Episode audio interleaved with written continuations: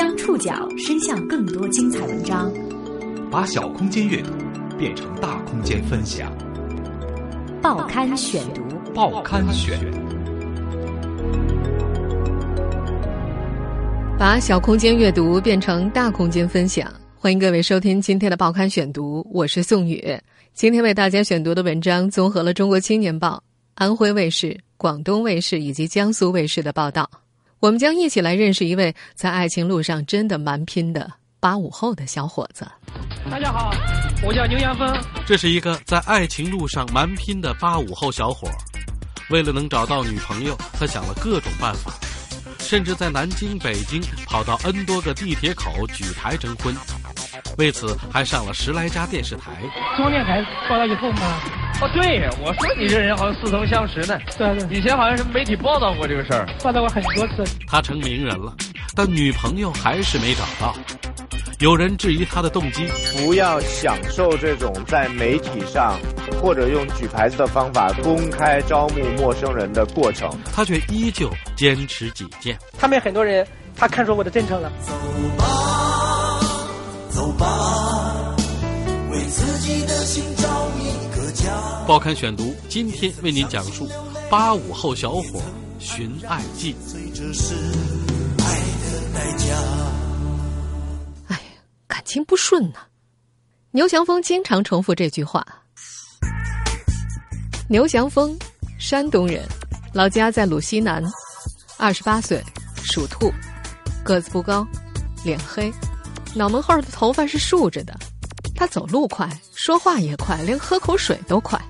一根香烟几口就抽没了，浑身上下都透出一股子焦急劲儿。为了找到女朋友，他想了各种办法。甚至在南京、北京跑到 N 多地铁口举牌征婚，为此还上了十来家电视台。他说自己是多么无奈才举牌的呀！想到的路都走了，最后真把他给逼急了。为了自己的爸爸，他拼了。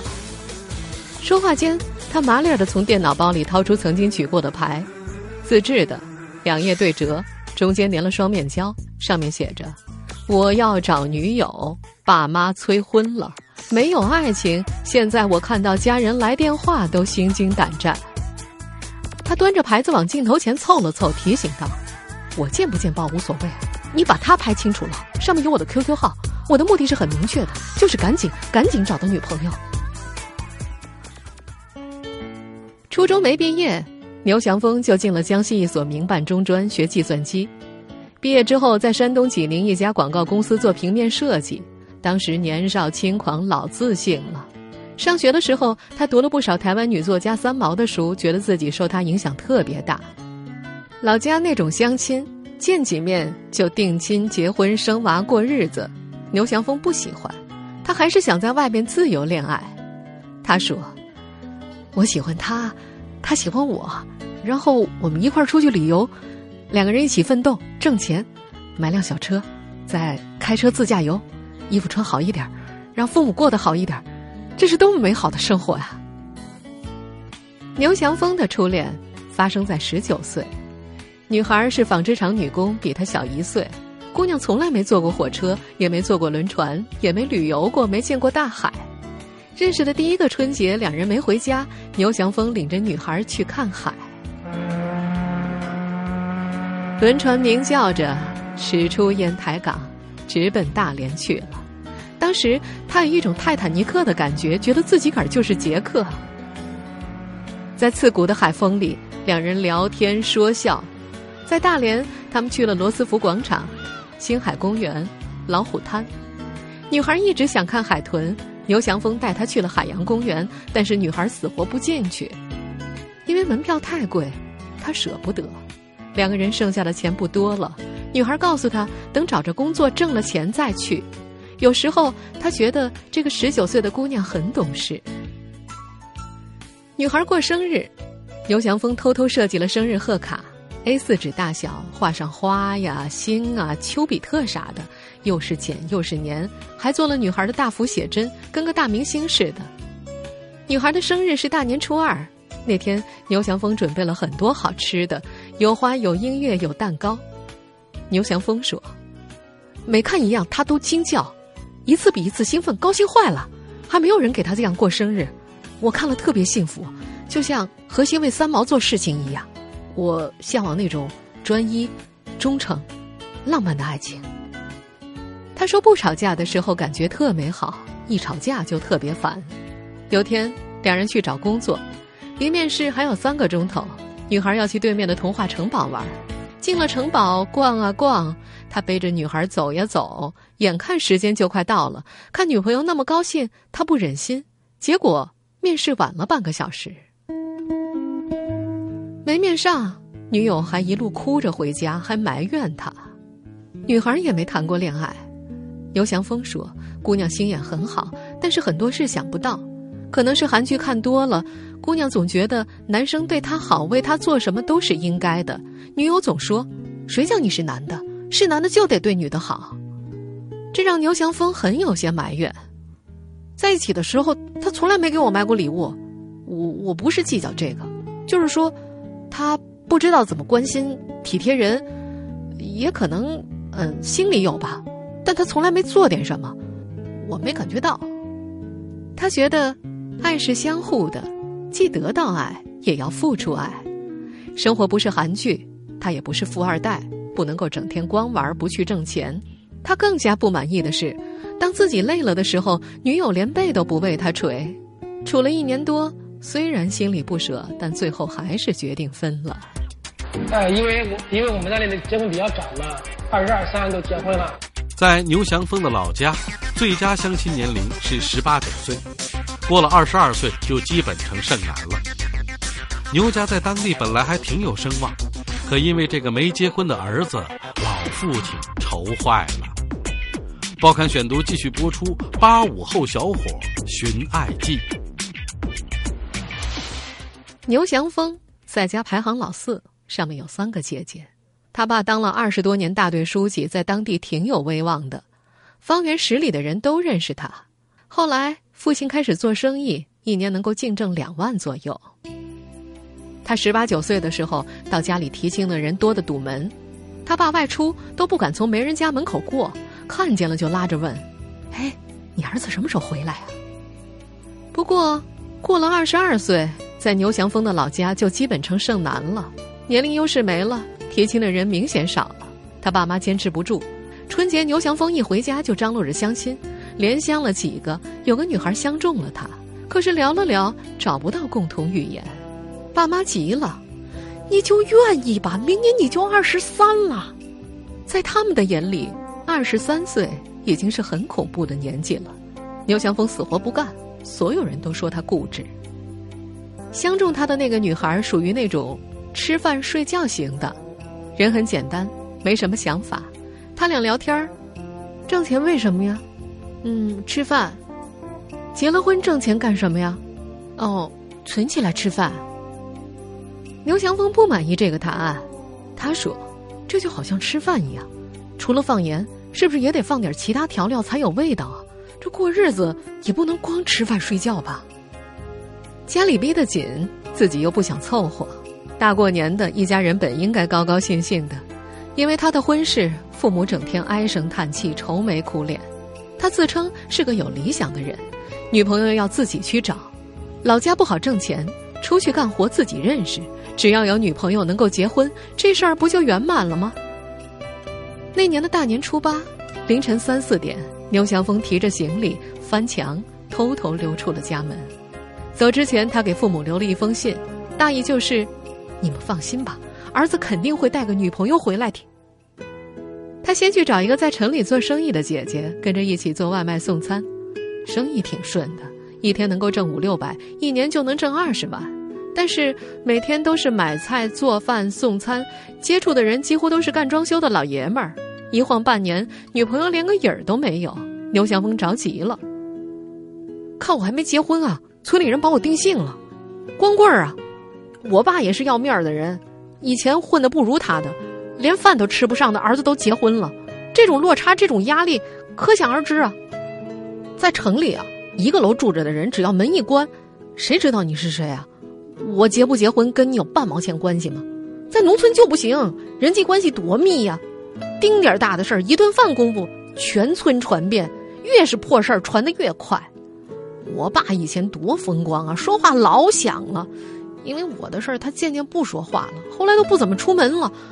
想打个牌啊，都是骑电瓶车去邻村玩，人老郁闷了，一天抽抽两包烟。还有个情况啊，我爸老烟民，支气管炎。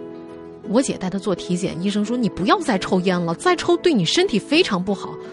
我听了吧，就忧心忡忡的。春节在家，父亲劝他结婚。坐在沙发里一根接一根的抽烟，一会儿功夫就是十几根。牛祥峰心痛坏了，想说你别再抽了，但是又不敢，毕竟现实问题摆在那儿啊。马上二十三了，父亲愁啊。时间不等人呐，牛祥峰收拾行李又奔苏州去了。那边厂子多，人也多。很快，他进了一家电子厂。像这就是电子厂，子设备的电电脑呀，OK 啊。这个不是男生会多一点吗？我觉得。呃，我不懂呀。啊，一开始我找错目标了。本来以为女的多，结果一去发现大老爷们多。对对对，我我进去以后发现，呃，男的比女的多。哎，又一晃，春节到了，牛祥峰没敢回家。那个春节过得挺凄凉的，晚上他哭了半夜，春节晚会也没看，特别自责，觉得自己特别不孝，不能陪父母。他很想爸妈。当即就下定决心，过了年赶紧跳槽，赶紧找女朋友，赶紧恋爱，赶紧定下来，下个春节一起回家去。过年没多久，牛祥峰去欧莱雅面试，他事先打听了，这种大化妆品厂招人的时候就有男女比例，女多男少。进厂之后，确实女孩多呀。然后我又进了一家那个化妆品厂，化妆品女孩挺多的，但是很遗憾，啊，同事好多都结过婚了，呃，就是说，呃，然后我就没办法了。于是，二十四岁那年春节，因为还没有女朋友，牛祥峰又没敢回家。在化妆品工厂干了一年半，牛祥峰又把工作辞了。为了尽快找到女友，他又奔南京，想上著名的相亲节目《非诚勿扰》。但报了三次名都没结果。那年，南京地铁口出现了一个举牌征婚的小伙子，引发一时轰动，那就是牛祥峰。报刊选读继续播出：八五后小伙寻爱记。听说牛祥峰想上《非诚勿扰》，一个网友有这么一番点评：就你一个矮穷矬，苦哈哈的也想上？想上节目，两条。要么你是高大上，要么你是个奇葩，能逗得人哈哈大笑。牛祥峰不甘心，跑到电视台门口站着，想打动人家，站了好几天，还是没上去。他很是沮丧，抱怨说：“考虑收视率吧，咱能理解，但现实里哪有那么多高富帅？大部分不还都是像我一样的人？你是电视台，也得考虑社会需求吧。”受挫之后。牛祥峰拐进了一家小饭馆，端菜的妹子长得不赖，服务也贴心周到。哎，这样的做我女朋友很好啊！他脑子一转，有主意了，去大酒楼，那里迎宾服务员的女孩多。很快，他在玄武湖附近一家大酒楼顺利当上了服务员。酒楼有好几层，牛祥峰在二层干散台，服务员主要是男的和上了年纪的妇女。但是楼上包间的服务员都是长得好看的女孩，二十岁上下，光服务员就有七八十个，年轻的女孩至少有四五十个。营业的时候，他们各在各的岗位，但是开例会、吃饭都在一块儿。牛祥峰说自己不属于那种见了女孩就特别会搭话的人，有些害羞，一张嘴问人家多大了、哪儿人，然后就不知道说啥了。如何跟陌生人沟通，第一步总是做不好。没有搭讪的能力和技巧，在酒楼上了两个月的班，找女朋友的事儿一点进展都没有。这时离过年还剩四个月了，他采取行动了。一天，又开大例会，全酒楼的服务员都到了，离开会还差五分钟，就像发考卷一样。牛祥峰拿了一大摞个人简历发给大家，上面写着他多大、哪里人、父母催婚、两年没回过家了。来酒楼上班主要是想找女朋友，还说自己靠谱，不会一辈子当服务员。七十多份简历全发光了，小小的轰动了一下，开会的人一下子全认识他了。女孩们边看边乐，交头接耳的讨论：“嘿，这人太搞笑了。”过了半个小时，领班叫住了牛祥峰。牛祥峰，经理让你上去。呃，然后没过没过半小时吧，领导就把我叫过去了。他们这么说的，他们说，呃，我已经明白你的意思了。嗯。你来也不是想工作的，你就是说我们不留你了，留你再过两个月，你带个女带个女员工又走了，所以说把我开除了。嗯。一开除就没机会了。说到这儿的时候，牛祥峰又感叹了一句：“唉，感情不顺啊。”离过年越来越近，他上百度搜怎么找女朋友，看到有人说举牌，他觉得这个主意好，牌子很快做好了，他带着去了新街口。第一天，他把牌子掏出来，但没勇气举，走了。第二天又去，还是没好意思举。其实说实话，做这个事儿你也是鼓足勇气的。对对对，你也怕别人投以异样的目光，说这个人是不是有毛病或者什么东西，对不对？我也是，我也是一个正常人呀。回去之后，他跟自己说：“你这样不行，你不举你就单着吧，还回不了家。”地铁的广告牌上有春节倒计时，过一天就翻一页。他也开始刺激自己：“再不举你就死定了。”你窝在家里永远不行，就算有女孩敲门找你，也是送快递的。第四天，他举了，断断续续举了一个多月。牛祥峰上电视了，上的是新闻节目。昨天呢，有很多南京的网友通过微博报道说，咱们南京三人街地铁站有一个人举着牌子争女友。今天呢，举牌子又到那儿举牌子，继续去争女友了。很多过往的市民说，这种找女朋友的方法 不太靠谱。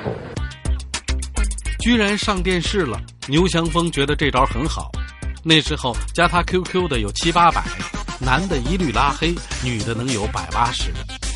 他也顺利的和其中一个女孩谈恋爱了。牛祥峰很高兴，终于完成任务了。报刊选读继续播出：八五后小伙寻爱记。那个春节，姑娘和他一起回了家。过得挺开心的，就是像第三个女朋友嘛。当时那是第一次举牌上的那个节目，呃，当时那个节目播出以后啊，加我的 QQ 有六七百人吧，就当然也包括他，和他谈恋爱那时候离过年还有一个多月吧，他也跟我回家过年了。呃，我我挺喜欢他的，我爸妈也挺喜欢他的，但是我发现嘛，人啊不能惯，就是我感我个人感觉他太，他慢慢的就是太骄傲了，太拿架子了。动不动说分手，又有一次吧，他他跟我说，我们分手吧，反正你爸妈离不开我了。这句话让我当时让我感觉特别特别震惊。我个人感觉吧，嗯，一家人嘛，就是要互相宽容啊，互相理解，而不是互相要挟的。他又一次提出分手以后，我就我就就是说，呃，我就同意了。跟女朋友分手，牛祥峰没告诉爸妈，反正这个年已经过好了，离下个春节还早。这时，他在南京考的驾照下来了，正好有个在北京的亲戚手上有辆小货车，喊他过去。他立马买了张打折机票，平生第一次坐飞机去北京奋斗了。生意还真不错，牛祥峰开着小货车去建材城给人拉家具什么的，一个月能够挣五六千。没事上上网，他上了婚恋网站，注册成了线上会员，继续找女朋友。网上交友得花钱买邮票。否则不能够给看上的女孩发信。他说：“花钱我也认，充两百，半年时间可以随便发信呢。”牛祥峰特别用功，晚上哪儿都不去，趴在电脑上一耗就是两三个钟头。在婚恋网站上待久了，牛祥峰觉得现在的女孩老现实了。明明自己是外地的，一个月收入两千多，却要求男的在北京有房。北京一套房得三百万呢，谁有那么多钱呢？再接下来，不靠谱的就越来越多了。这越急吧越不行，欲速则不达。你急吧，最后来了酒托呀、婚托什么的。说到这儿，牛祥峰举起了手机。你看这女的啊，一上来老热情了，哄你出去吃饭啊、喝咖啡，肯定就是一托儿。咱不傻。这时，牛祥峰一直担心的事发生了，他爸爸查出肺癌。医生也告诉家人，老人家的病情不适合手术，估计存活期不会太长。时间不多了，他又想到了举牌征婚。报刊选读继续播出：八五后小伙寻爱记。你在北京举牌子是在什么地方？嗯，西单，就是那个西单图书大厦那边啊。地下通道那个那个地铁口那儿啊。地铁口，因为地铁口人最多了。二零一三年十月四号开始，牛强峰上午拉活儿，下午去北京西单取牌，牌子重新设计、重新做，折起来能够放进电脑包，便于携带。在网友拍摄的视频里，牛祥峰直挺挺的站着，身背电脑包，单手举牌，抬头挺胸，戴个墨镜，不说话也不看人。我去举牌的地方都是人流特别多的地方吧，好多人信息反应也都是感觉我这人挺无聊。然后他的那个眼睛特别犀利，我害怕那种那种鄙视的眼神会把我杀死，所以说我就戴上墨镜，会这是一个呃保护一下吧。不说话不看人，加他 QQ 的人依然不少，有逗他玩的，有好奇的，有嘲笑的，基本说法是不靠谱、炒作，是个骗子、精神病。总体来说吧，百分之九十加他的人根本就不相信他。有人甚至把他举牌的照片发在网上，看看啊，狠角色来了。还有人说，像这样找对象，再举二十年也找不到啊。有个女孩甚至在 QQ 里问：“你是坏人吧？不会先奸后杀吧？”听了这些，不是不受打击，可转念一想，和爸爸的心愿比起来，这都不是个事儿。他就想早点恋爱。让父亲走之前看到他儿子是幸福的，不留遗憾。二零一三年离光棍节还有两天，某交友网站举办了一场线下相亲会，在当地的一家大商场里，牛祥峰背着牌子去了。过了一会儿，CCTV 的人来了，牛祥峰跑过去跟人家讲了自己的事儿。那个人说：“行，帮你。”牛祥峰赶紧掏出牌子举了，还讲了几句话。电视台的人拍了。中央电台报道以后吗，哦，对，我说你这人好像似曾相识呢。对对，以前好像是媒体报道过这个事儿，报道过很多次。央视的力量确实强大。新闻直播间播出了牛祥峰的故事后，他红了，上千人加他的 QQ，甚至有五六个女孩专程到北京找他。牛祥峰的第五场恋爱开始了。报刊选读继续播出：八五后小伙寻爱记。那个女孩家在东北，靠近鸭绿江，个子比牛祥峰还要高，身材特别棒，像模特一样。说到这儿的时候，牛祥峰突然嘿嘿嘿的笑起来。方方面面的条件都到了，这回该大功告成了吧？可是没想到。女孩的爸妈不同意。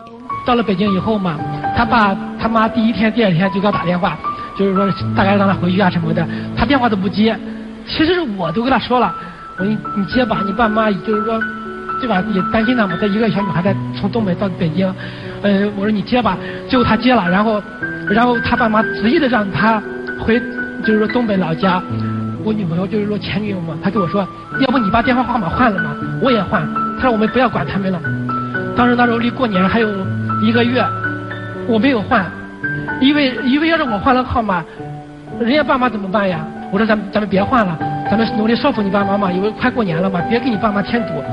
最后呢，离过年还有十天，嗯，就是他爸妈就是一天五六个电话，六七个电话打。我说我说，要不你要不你回去吧，嗯，快过年了，也我也想带你回家过年，但是我怕你爸妈就是说。过年过得不好，最后我们俩商量了，他就回去了。在车站，女孩哭得稀里哗啦的，牛祥峰也哭，但他还抱着一丝希望，万一他爸妈同意呢？只要他能再回来，他俩就成了。可是，这个九四年的东北小姑娘，再也没回来。自打央视播出之后，牛祥峰又陆续上了十来家卫视，山东卫视播出之后，老家的人也看到了。央视上家里还不知道呢，因为没那么巧是吧？上了山东电视台，用我姐的话，全村的老男女老少都知道了，他们感觉到疯狂。但是我想，但是我疯狂也有原因的，因为我爸是一个老烟民嘛。让他然后医生说你这抽烟对身体真的非常非常不好。二零一四年十一月中旬，牛祥峰的姐姐打来电话，说他爸不能动了，让他赶快回家。回家一周之后，牛祥峰的父亲去世了。他心里很愧疚。有朋友问他，现在后不后悔当初没听爸爸的话把婚给结了？不后悔。结婚毕竟是我一辈子的大事，我不想凑合别扭的过一辈子，现在也不想。感情不顺，命不好，我认，但我不抱怨，我还是相信那个对的女孩会出现的。从老家回北京前，临走的时候，牛祥峰又去了父亲的坟前，他给父亲烧了点纸，在心里跟父亲说：“你放心，儿子不会放弃的，一定有那么一天，我会带着他一起给你上坟，我会好好挣钱，撑起这个家。”